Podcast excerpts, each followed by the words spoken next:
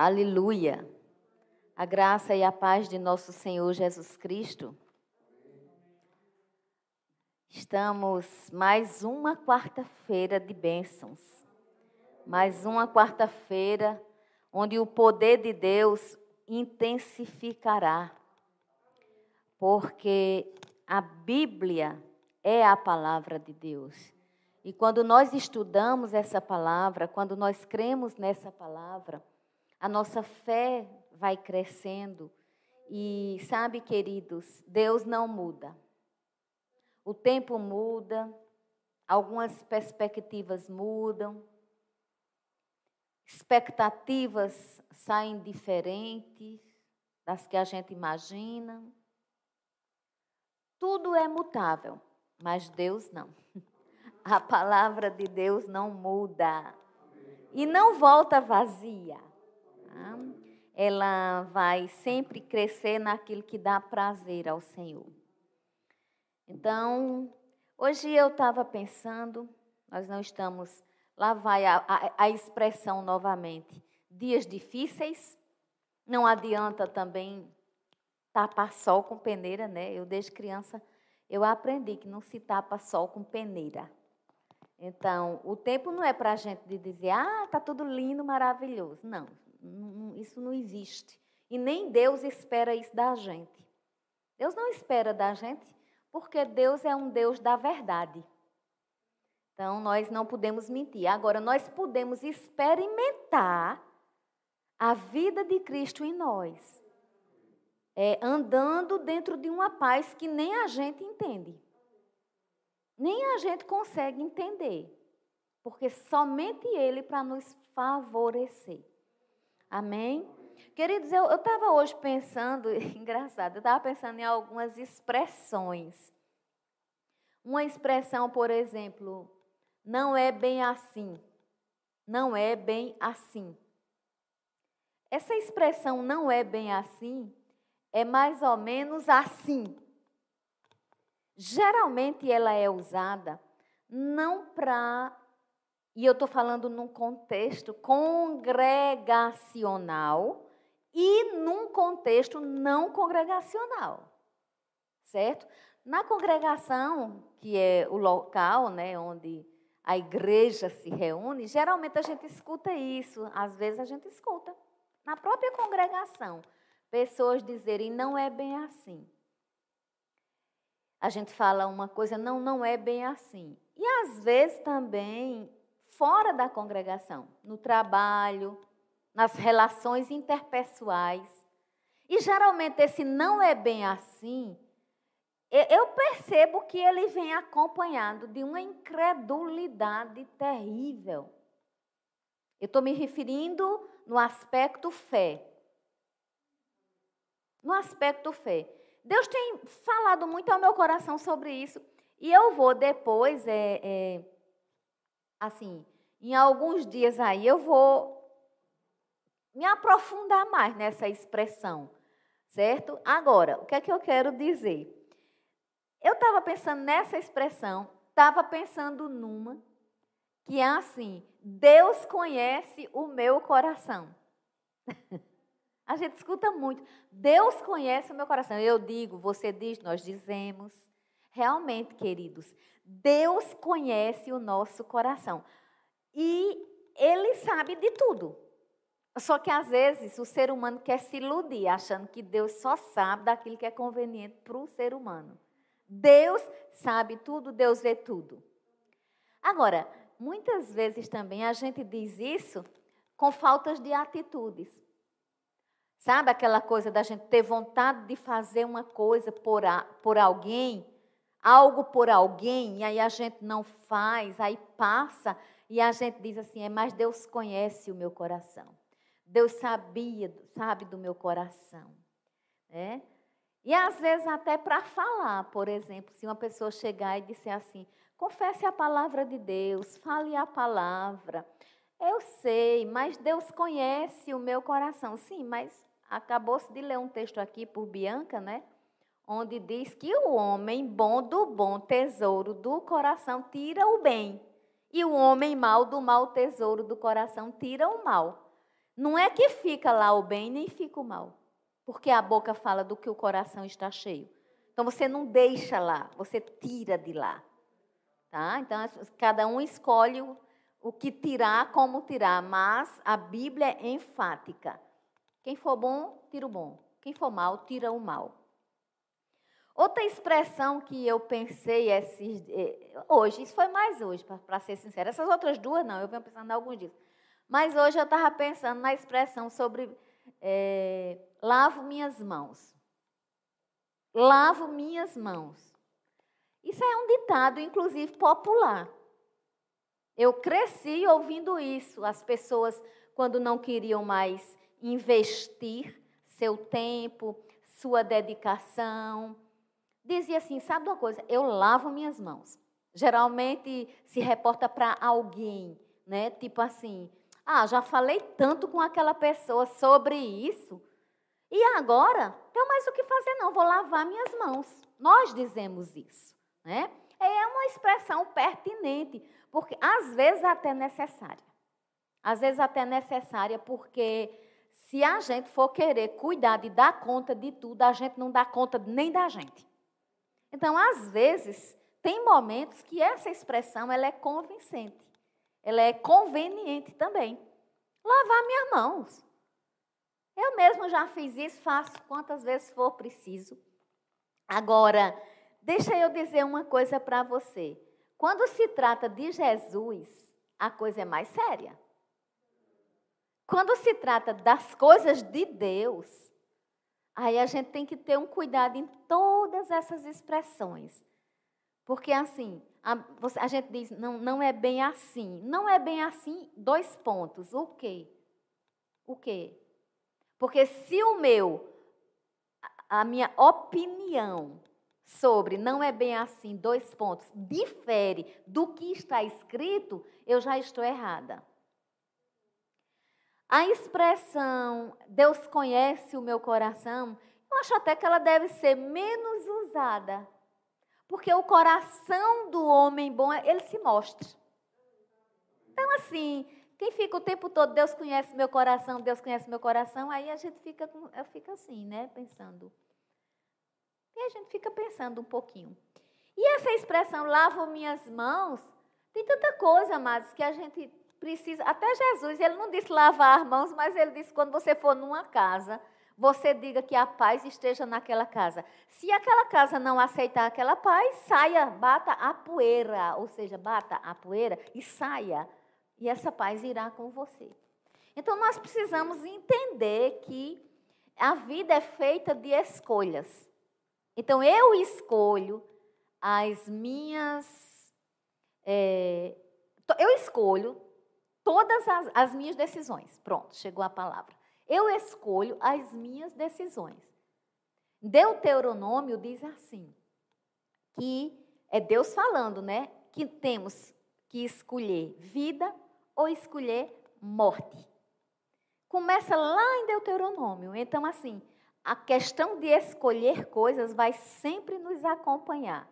Nossas decisões precisam ser sempre pautadas pelo Espírito Santo. Geralmente as pessoas me perguntam, o que acha quando elas me perguntam isso mais a nível dos meus irmãos em Cristo? A gente conversando e pergunta assim: o que é que você acha? O que, é que você acha que eu devo fazer? A minha resposta vai ser sempre seja guiada ou guiado pelo Espírito Santo de Deus. Porque não tem outra expressão para dizer. Né? Ou algumas vezes as pessoas chegam para a gente e elas dizem assim: Deus falou comigo que eu fizesse isso, isso, isso. E a gente está escutando e a gente conhecendo um pouco o contexto daquela pessoa, a gente pensa assim: meu Deus, isso foi Deus mesmo? A gente duvida. Mas a gente não vai chegar, se a pessoa está dizendo que foi Deus que falou, quem sou eu para dizer, hum, acho que Deus não falou bem assim, não. Será que você não entendeu diferente? Não. Quando se usa a expressão Deus falou comigo, está dizendo o seguinte: não me interessa mais a tua opinião. Deus já falou. Deus falou, está falado. Amém? Então, vocês estão, estão me acompanhando? Tudo isso eu quero fa falar porque pulsa dentro do meu coração Jesus Rei. Jesus poderoso. E essas expressões assim é para trazer a nossa atenção para o foco da ministração. E eu não vou me deter em não é bem assim, nem Deus conhece o meu coração, mas vamos olhar um pouquinho é, sobre lavar as mãos. É, no, no, acho que é no Salmo 26, eu não vou abrir não. Fala, tem uma expressão, lavo as minhas mãos. O salmista diz que lava as mãos e que por causa de lavar as mãos, na inocência, ele poderia ficar ao redor de Deus. É muito bonito. Salmo 26 diz isso. Eu lavo as minhas mãos na inocência. Ou seja, pureza. Pureza tem beleza de Deus. Agora, tem uma outra expressão que é muito séria, que é a de Pilatos, não é? Quem lembra disso? Pilatos, uma figura extremamente difícil de se compreender. Se tem um dos personagens bíblicos que não é tão fácil entendê-lo, chama-se Pilatos. E Pilatos, essa expressão lavo as minhas mãos é muito, muito atribuída a Pilatos, porque ele usou essa expressão em Novo Testamento. Eu lembro que no livro de Lucas, no capítulo 2, no versículo 2, diz que Jesus Cristo nasceu em Belém da Judéia, na época do rei Herodes. Então, Jesus Cristo nasceu em Belém da Judéia, na época de Herodes.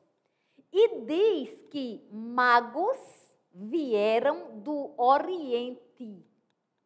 Né? E a gente sabe que tem essa história lá, que é a história dos magos, que algumas pessoas dizem os reis magos, mas a Bíblia narra como os magos do Oriente.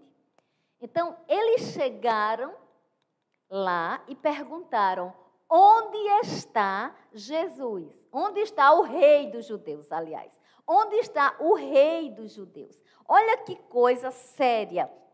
É, eles, eles vieram de tão longe procurando Jesus e eles disseram: onde está o recém-nascido rei dos judeus? Porque eles tinham um objetivo. Eles tinham que adorar. Se a gente fosse pegar essas expressões que eu disse, tipo assim, não é bem assim, alguém poderia até dizer para eles: não, mas que história é essa de rei? Ele é recém-nascido, mas que história é essa de rei? Não valeria para eles, eles tinham uma convicção que o recém-nascido era rei dos judeus. E, e eles estavam prontos para se prostrar e adorar. Se a gente fosse usar, eles podiam dizer assim: Deus conhece o nosso coração, nós viemos aqui, não é assim, não queremos comprar briga aqui, não, nós só queremos chegar aqui e adorar. Eles não precisavam dizer isso, porque eles sabiam que o Senhor conhecia o coração deles. É tanto que foi disponibilizada, entre aspas, uma estrela para guiá-los. Aleluia! Deus manda nas estrelas. Chama cada uma pelo nome. Né? Agora, olha que coisa interessante. Eu, não, eu quero chamar a atenção para essa expressão. É, rei dos judeus. Ok? Agora vamos abrir no livro de Mateus, capítulo 27. Vocês estão entendendo?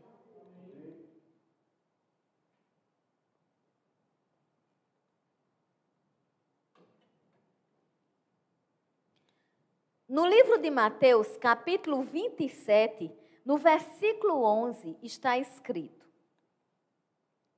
Jesus estava em pé ante o governador, e este o interrogou, dizendo: És tu o rei dos judeus?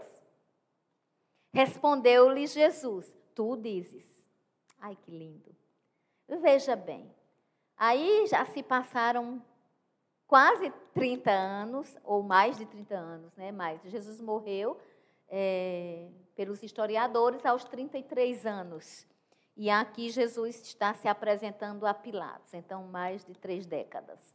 Chega Jesus e chega Pilatos, que era o governador, e Pilatos interroga Jesus: És tu o rei dos judeus? Ou seja, é, repete-se a expressão de Lucas 2,2: Onde está o recém-nascido rei dos judeus? Anos se passam, anos se passam, anos se passam, e chega o governador, autoridade da, de autoridades né, naquele lugar, ainda hoje a expressão governador é, remete à autoridade. E ele chega e pergunta a Jesus: Você é o rei dos judeus? Jesus respondeu: Tu o dizes. Olha como Jesus era. É, eu não vou dizer sábio, porque a gente já sabe, seria até redundante, Jesus sábio. Mas como Jesus era interessado no que se passava no coração das pessoas. Jesus sempre sonda coração. Jesus sempre sabe quando a gente dá um não e o coração está dando um sim, e quando a gente dá um sim e o coração está dando um não. Jesus conhece a gente, não adianta a gente se esconder. Aí, o que eu quero também chamar a atenção é porque Jesus foi acusado pelos principais sacerdotes, olha bem, e pelos anciãos, nada respondeu. Então lhe perguntou Pilatos: Não ouves? Quantas acusações te fazem? Olha como Pilatos é uma figura incrível. Ele era o governador.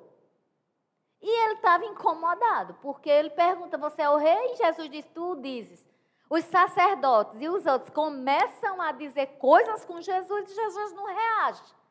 Então ele fez, ele perguntou: Não ouves quantas acusações te fazes? Quantas vezes na vida da gente, não é, queridos? As pessoas chegam e dizem assim: Não houve que isso é um desaforo contra você? Não houve isso? Não houve aquilo esperando de você uma reação? Mas a reação de Jesus Cristo aqui o 14 diz que Jesus não respondeu nenhuma palavra, vindo com isto a admirar-se grandemente o governador. Gente, presta atenção, por favor. Olha o que a Bíblia está dizendo. Pilatos pergunta: Tu és rei? Tu dizes, é a resposta de Jesus. Depois Pilatos escuta as pessoas falando mal de Jesus, acusando Jesus, provocando Jesus. Jesus, você não está ouvindo, não, essas provocações? Pilatos pergunta, aliás. Jesus não responde nada. O governador admirou-se grandemente. Ele ficou pasmo. Por quê? Porque era para ser uma resposta incisiva. Porque era para dizer coisas. Porque era para se defender. Porque é para atacar. Eita, que o rei dos reis, o, o, o contexto desse Senhor que veio à terra, que é o nosso Senhor, o nosso único e suficiente Salvador, é muito diferente do que a gente propaga. E aí, queridos, é, olha que coisa interessante. E naquele tempo eles tinham um, uma, um costume de poder soltar um prisioneiro. Eu não vou entrar muito nessa questão, porque eu quero chamar a atenção para Jesus Reis, Jesus Rei dos Reis, e para a, o que o Espírito Santo for me guiando. Mas veja bem, é, havia, na época, uma ordem de que aquele que fosse preso podia até ser solto numa determinada época do ano. Tanto é que eles tinham aqui um preso chamado Barrabás, tá certo? Então, o que é que acontece?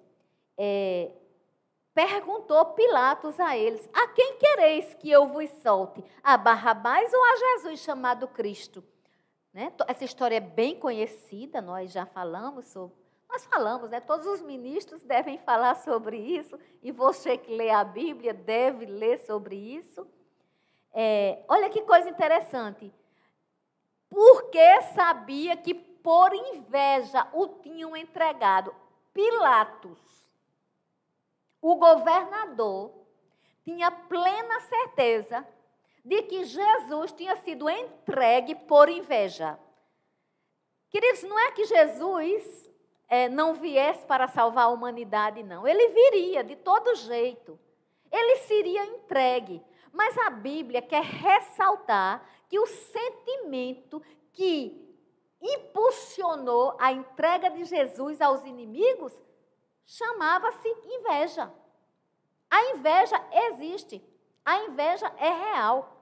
Outro dia eu posso ministrar só sobre isso, mas vamos adiante, porque quando ele estava no tribunal, né, Pilatos, que já sabia que o povo estava com inveja de Jesus, olha como Pilatos era diferente, né? ele tinha algo estranho mesmo nele, né?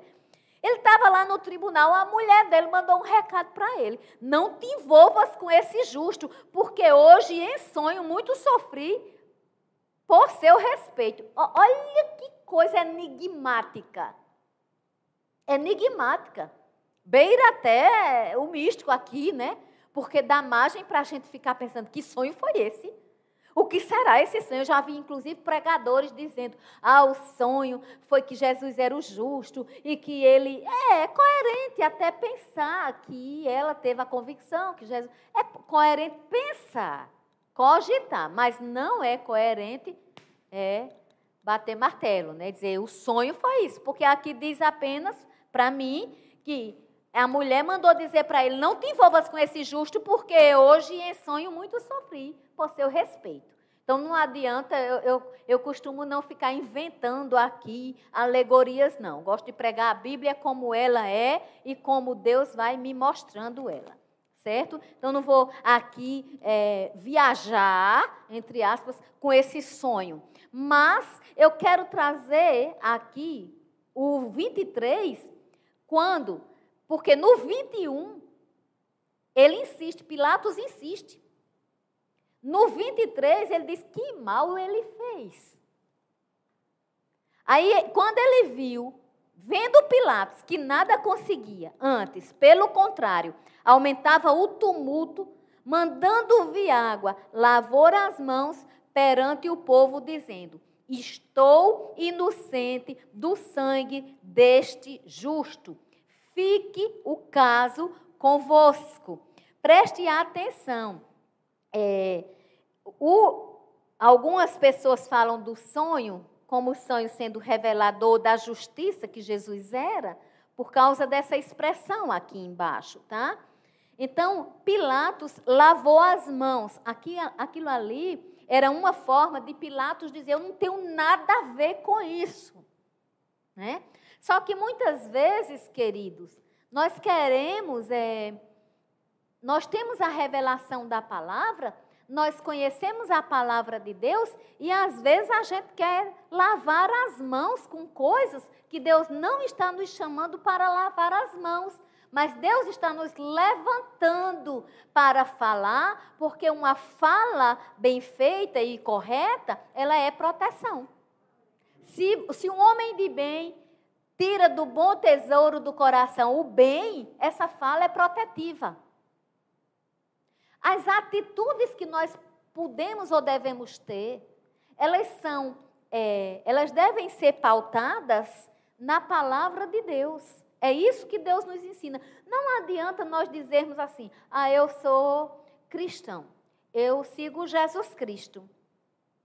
Supõe-se isso. Então, eu preciso, no mínimo, averiguar como foi a vida do mestre aqui na terra.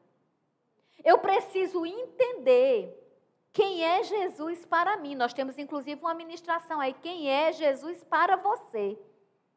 Porque quando eu entendo quem é Jesus para mim, Jesus não vai ficar aquela figura fictícia, distante. Ele se torna vida, porque eu estou nele e ele é a vida, ele é o caminho, ele é a verdade e ele é a vida. Agora, queridos, muitas vezes nós não entendemos a atitude, a atitude desse homem, desse governador, até hoje dá para a gente pensar muito nele, porque vejam que ele, ele quase insistiu. Ele quase insistiu, por favor, escolham Jesus. Ele não disse isso, mas amados, está implícito. Porque o 21 diz: De novo perguntou-lhes o governador: Qual dos dois quereis? Aí ele diz ainda assim: Que farei então de Jesus chamado Cristo? Seja crucificado, responderam todos. Sabe, queridos, ainda hoje é triste ouvir essa história. Por quê? Seja crucificado quem? Jesus chamado Cristo. Porque o povo ali estava na escolha e eles escolheram Barrabás. E a minha pergunta é: será que ainda hoje não tem gente que escolhe Barrabás? Será que ainda hoje a gente não crucifica Cristo? Porque crucificar Cristo, amados, hoje tem uma outra conotação.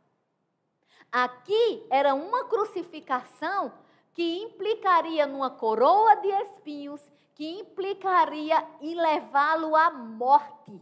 E morte de cruz, o que era uma vergonha para a época. Era como se fosse uma grande desmoralização. Esse é o sentido da crucificação na época. Todavia, amados, ainda hoje é possível crucificar Cristo. Sabe como? Desobedecendo desconsiderando os conselhos dele.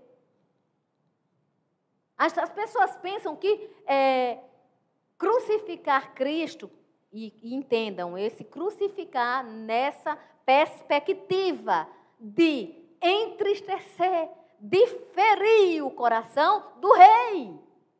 Como é que eu posso dizer, Jesus, tu és o meu rei? Jesus, tu és o meu Senhor? Amados, rei, quando ele é senhor, ele manda. Quando ele é rei, manda. Todo rei manda. E por que é que eu quero dizer que ele é o meu rei, que ele é o meu senhor, e ele não manda em mim, eu faço o que eu quero? Isso não existe, amados. Por favor, entendam. Vamos entender e vamos ajudar uns aos outros. Porque pode ser que algum mensageiro de Satanás diga assim: então graça quer dizer que você não erra. Se pensou isso, já repreenda em nome de Jesus, porque é Satanás lhe influenciando. Porque se tem uma pessoa aqui que consente na sua humanidade e quer crescer em Cristo Jesus, ele sim conhece o meu coração. E eu não quero vir para um púlpito para ficar inventando histórias, não, porque o preço é alto, amados. E eu só me levanto para ministrar a palavra, porque é essa palavra que me sustenta. É essa palavra que me dá vida, é essa palavra da fé que eu prego, é a palavra que eu acredito. Mas nós podemos crucificar Jesus sim, quando a gente diz para ele que ele é nosso rei e que ele é nosso Senhor e a gente faz as coisas do jeito da gente. Eu já tive oportunidades na minha vida, antes de conhecer Jesus, eu era uma pessoa vingativa, ninguém mexesse comigo, não. Eu era. Não minto, não vou mentir. Eu era. Mas onde superabundou o pecado, superabunda a graça de Deus. E a minha prova, a prova para mim, para mim, para a graça, eu vou ser redundante, para mim mesma, de que Jesus tinha entrado no meu coração, foi quando eu consegui perdoar quem mais me ofendeu. Se eu queria uma prova do cristianismo firme e forte na minha vida, foi o exercício do perdão. Agora, o perdão bíblico. Não o perdão que passa a mão. Não o perdão que tolera. Amados, precisamos entender que perdão não é tolerância a pecado a erros. Agora, o que eu acho interessante, e a gente vai, é que Pilatos, ele lavou a mão. Vamos para o livro de João, capítulo 19. Estão recebendo? Glória a Deus. No livro de João, é João, capítulo 19.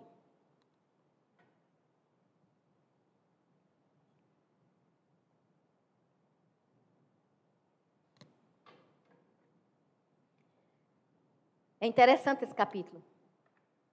Então, por isso, Pilatos tomou a Jesus e mandou açoitá-lo. Aí o governador, vamos dizer assim, aquele homem que perguntou se Jesus era o rei, aquele homem que admirou-se de Jesus, aquele homem que reconheceu que o sentimento pelo qual Jesus fora entregue era inveja, aquele homem que, obedecendo à lei vigente, colocou as opções entre Jesus e Barrabás, aquele homem que insistiu como se fizesse um apelo implícito para que Barrabás não fosse salvo e sim Jesus. Enfim, queridos, aquele homem que ficava de longe, observando o rei, por função de época, né? Teve que açoitar. Este é o perigo de quem fica de longe admirando. Este é o perigo de quem até reconhece a verdade, mas não está na verdade. Este é o perigo de quem entende que é, o erro ofende a Jesus, mas continua insistindo e não se corrigir. Todos nós podemos errar, mas é preciso que correção traga arrependimento. Os soldados, tendo tecido uma coroa de espinhos, puseram na cabeça. Eu vou. É, Vestiram-no com um manto de púrpura eu vou agora adiantar um pouquinho, é, mas esse João 19, esse capítulo é fantástico. Outra vez. Sim, chegavam-se a ele e diziam: Salve, rei dos judeus, e davam-lhe bofetadas. Queridos, olha o que, que eu veio agora no meu coração. Lembra que eu falei do início dos magos que estavam procurando o recém-nascido rei dos judeus? Para quê? Para adorar, para ofertar, para se prostrar. Tal qual João 4, Apocalipse 4. A mesma expressão foi usada por Pilatos numa interrogação. Não és tu o rei dos judeus?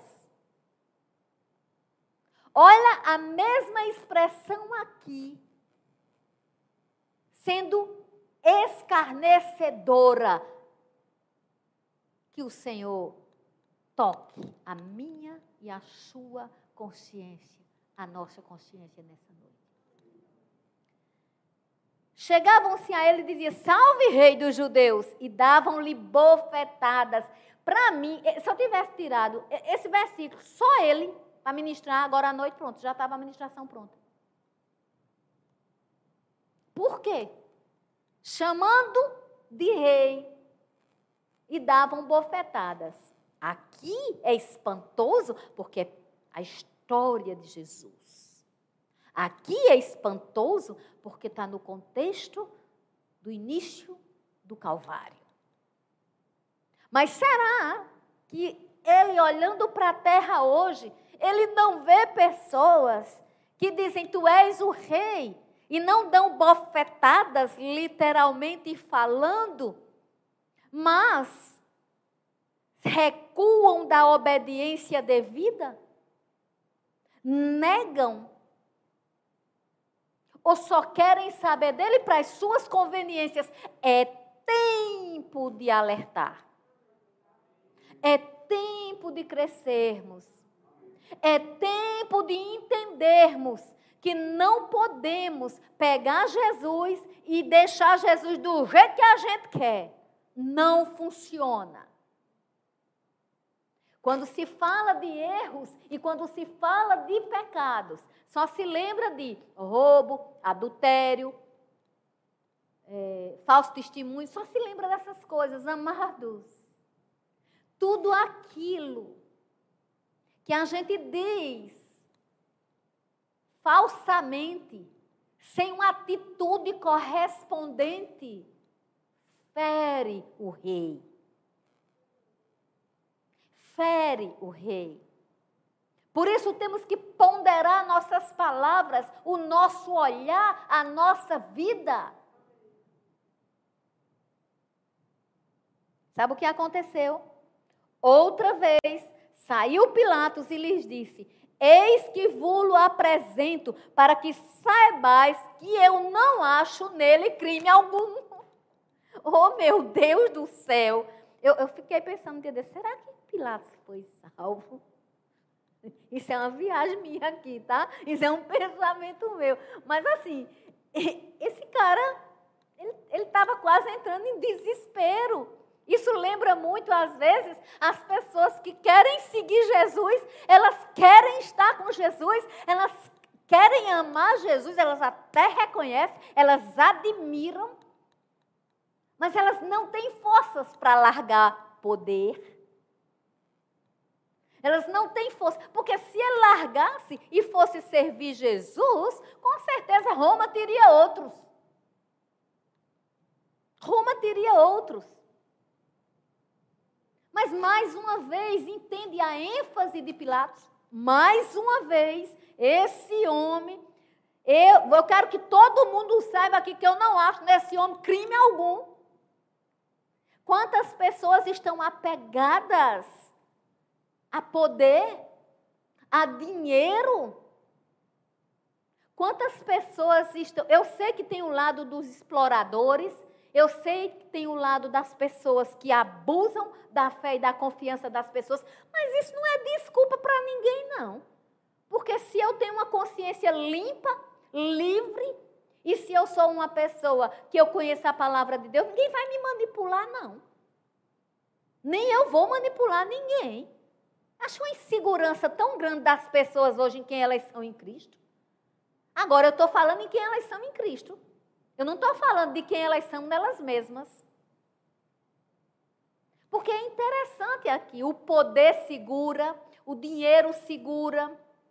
Às vezes, mas olhe, e outras coisas mais que eu não quero nem entrar muito. Eu não quero nem entrar muito. Mas tem coisas que seguram a pessoa a pessoa sabe de tudo a respeito de Jesus. Sabe de tudo, escuta a palavra, sabe porque sabe que Jesus é, é, o rei dos judeus e é o rei dos reis, o senhor dos senhores. Sabe tudo, mas só consegue andar com Jesus até um limite o limitezinho que não mexa com o seu pseudo conforto. Por que pseudo conforto? Porque confortável é estar com Jesus. No mundo tereis aflições, mas tem de bom ânimo, eu venci o mundo. Aleluia! Quem venceu foi Jesus. Então, olha bem para isso. Saiu, pois, Jesus, trazendo a coroa de espinho e o manto de púrpura. Disse-lhes Pilato: Eis o homem. Quando eles viram, eles gritaram: crucifica, crucifica. Disse-lhes Pilatos, de novo Pilatos falando. Tomai-o vós outros e crucificai-os, porque eu não acho nele crime algum. De novo, queridos. Eu não sei você, mas para quem lê Bíblia como eu leio, tentando assim captar cada mensagem, é uma figura difícil compreensão. Mas vamos lá. Responderam-lhe os judeus: Temos uma lei, de conformidade com a lei, ele deve morrer, porque a si mesmo se fez filho de Deus. Olha a legalidade aí, sabe? Olha a, a lei aí. Pilatos, ouvindo tal declaração, ainda mais atemorizado ficou. Eu acho que isso aqui, esse temor dele, esse medo dele, também tinha muito a ver com o sonho da mulher dele. Né? Então ele ficou mais assustado ainda. E tornando a entrar, perguntou. Aí, ele, aí ele, acho que ele disse assim: com essa multidão aqui eu não consigo nada, não. Deixa eu falar com ele ali. Aí perguntou: de onde és tu? Jesus não lhe deu resposta. Jesus responde quando quer. Ninguém força uma resposta de Jesus. Na hora que o ladrão na cruz disse: Senhor, lembra-te de mim quando estiver no rei, ele respondeu. Mas aqui, para a autoridade que representava Pilatos, ele não respondeu. Aqui ele não respondeu. Aí Pilatos o advertiu: Não me respondes? Olha que coisa forte. O governador: Não me respondes? Não sabes que eu tenho autoridade para te soltar e autoridade para te crucificar? Ou seja, pegou o medo dele, jogou em cima, tentou, né? Tentou jogar em cima de Jesus. Porque geralmente gente medrosa joga o medo em cima dos outros. Uma pessoa medrosa no ambiente contamina todo mundo. Gente medrosa contamina. Por isso que a gente tem que entender que medo é uma emoção, que todo mundo está sentindo nesse tempo, mas que existe uma palavra onde a gente pode se aquietar. Então, quem é medroso não quer ser medroso sozinho, põe medo nos outros. Quem é covarde não quer ser covarde sozinho, põe covardia nos outros. Quem é falso não quer ser falso sozinho, põe falsidade nos outros. Quem é avarento, amarrado, sabe assim, avarento, amarrado, põe isso nas pessoas. Enfim, queridos, do bom tesouro, tira, ou do mal, tira. Não tem escapatória, não tem meio termo. Aí, quando ele respondeu isso, aí Jesus respondeu. Aí Jesus disse: nenhuma autoridade terias sobre mim se de cima não te fosse dada. Por isso, quem me entregou a ti, maior pecado tem. Jesus respondeu. Jesus disse: Você não teria nenhuma autoridade sobre mim se do céu não fora dada, assim diz algumas outras versões. Se no céu não fosse dado. Agora, quem me entregou a você é mais pecador do que você. Ou seja, cabe naquela história do pecado, pecadinho. Entende? Isso foi forte. Jesus sabia que estava cumprindo uma missão. A partir desse momento, Pilatos procurava soltá-lo. Pilatos procurava soltá-lo. Veja que coisa interessante. Mas os judeus clamavam: Se soltas a este, não és amigo de César. Todo aquele que se faz rei é contra César. Viram que Lucas 2,2 diz que em Belém da Judéia nasceu Jesus na época de Herodes. O império romano dominava. César era uma figura quase Deus, porque Deus é único. Aleluia mas ele era adorado, reverenciado.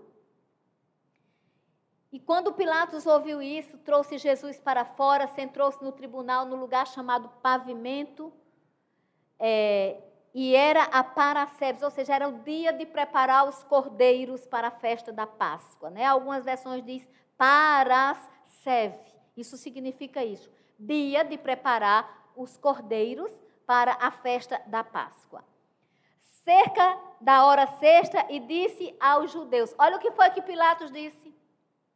Eis o vosso rei. Ele não disse mais, eis aí o homem. Ele não perguntou, mas és tu o rei dos judeus? Ele disse, eis o vosso rei. Eles, porém, clamavam, fora, fora crucificam. Disse-lhe Pilatos: Hei de crucificar o vosso rei?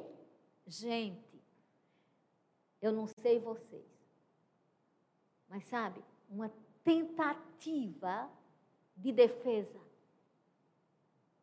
uma tentativa de Maneira aí, gente. Maneira. Tem gente que é assim, defende Jesus, inclusive, para as outras pessoas. Defende. Eu já vi pessoas na minha frente fazerem uma defesa de Jesus, que eu fiquei assim, abismada, achei lindo, mas não coerente com a prática da vida. Não coerente com Jesus como rei entronizado como Senhor. E eles responderam: Não temos reis, senão César.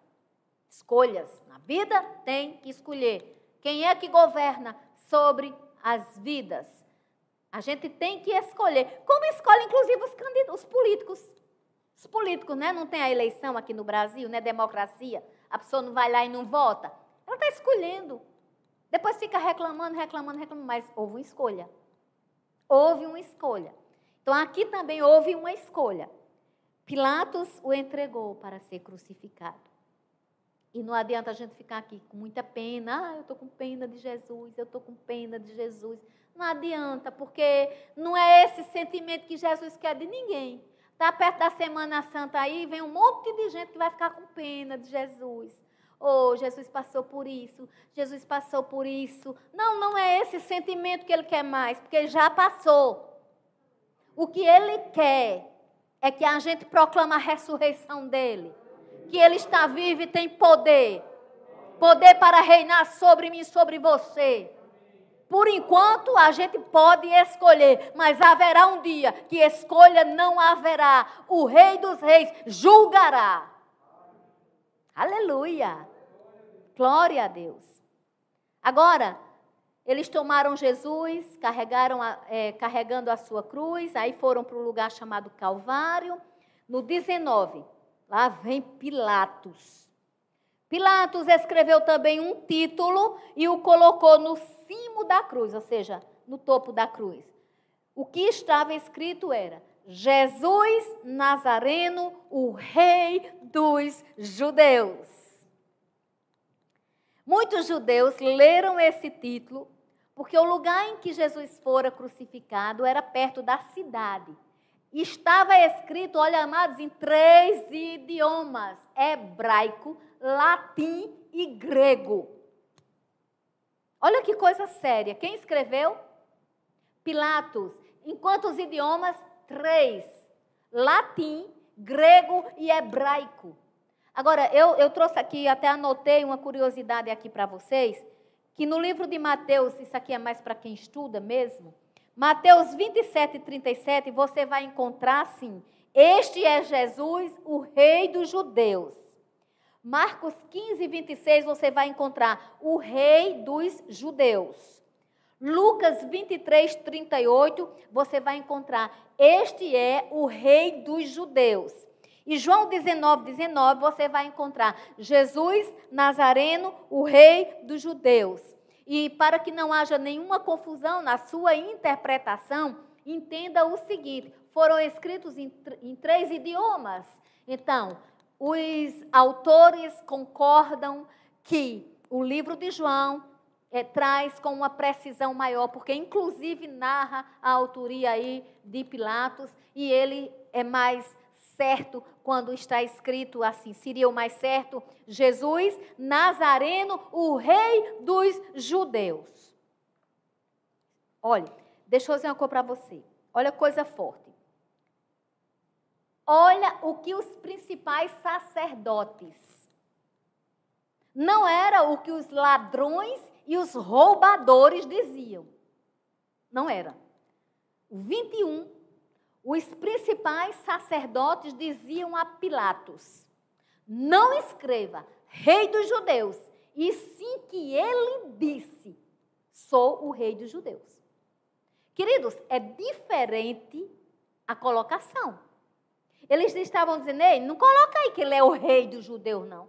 Porque se você colocar que ele é o rei dos judeus, você está admitindo que ele é. E nós não aceitamos como rei. Coloque aí que ele disse que ele era o rei dos judeus. Aí foi onde veio a minha surpresa maior. Respondeu Pilatos: O que escrevi, escrevi. O que escrevi, escrevi. E eu escrevi o que, se fosse Pilatos falando?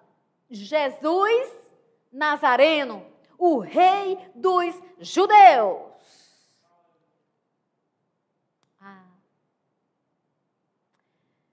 Como tem pessoas com, vamos chamar de, vou chamar de síndrome de Pilatos, não, mas vamos pensar aí como tem pessoas com comportamentos parecidos com o de Pilatos, reconhecendo, falando. Né? Tem, tem uma multidão aí que esbofeteia, né? Esbofeteia, esbofeteando, né? Que é a multidão que vai é, escarnecendo, a multidão que não está nem aí mesmo. Quem é esse Jesus? Isso é coisa de crente. Isso é coisa de gente que alienado. Tinha até uma moda de dizer que, que só era assim quem não era intelectual. Graças a Deus esse tempo acabou, né? Porque o que Deus fez da gente foi ser pensante. Agora, mas é uma coisa, não adianta seguir ou dizer que segue Jesus sem atentar para o sacrifício da cruz e sem entender que o rei dos judeus seria somente rei dos judeus. Mas ele não foi mais só o rei dos judeus porque ele veio para os seus e os seus não receberam, mas a todos quantos o receberam, deu-lhes o poder de serem feitos filhos de Deus, herdeiros de Deus, co-herdeiros com Cristo do trono da graça. Quem recebeu Jesus tem ele como rei. Ele é o rei dos reis. Ele é o Senhor dos senhores. Aleluia! Jesus reina nessa terra. Jesus reina em todo lugar. E em breve Jesus voltará. Mas eu vou concluir com uma frase do livro de Apocalipse, belíssima, no capítulo 19, no versículo 16. Aleluia! Quando ele vier com uma da sua boca vai saindo uma espada afiada, vai ferir nações. Ou seja, escolhe hoje, Jesus. Porque não tem como escapar. Um dia vai ter que declarar: só o Senhor é Deus. Aí ele vai chegando, porque ele vai trazer para a terra a redenção de vida no sentido mais lato, porque na verdade nós já somos redimidos por causa da fé a salvação pela fé. Olha que coisa linda! No manto dele e na sua coxa está escrito, não está escrito que ele é o rei dos judeus somente, está escrito rei dos reis e senhor dos senhores. Está no manto, está na coxa, está no nosso coração. Jesus, o Senhor da redenção. Aleluia.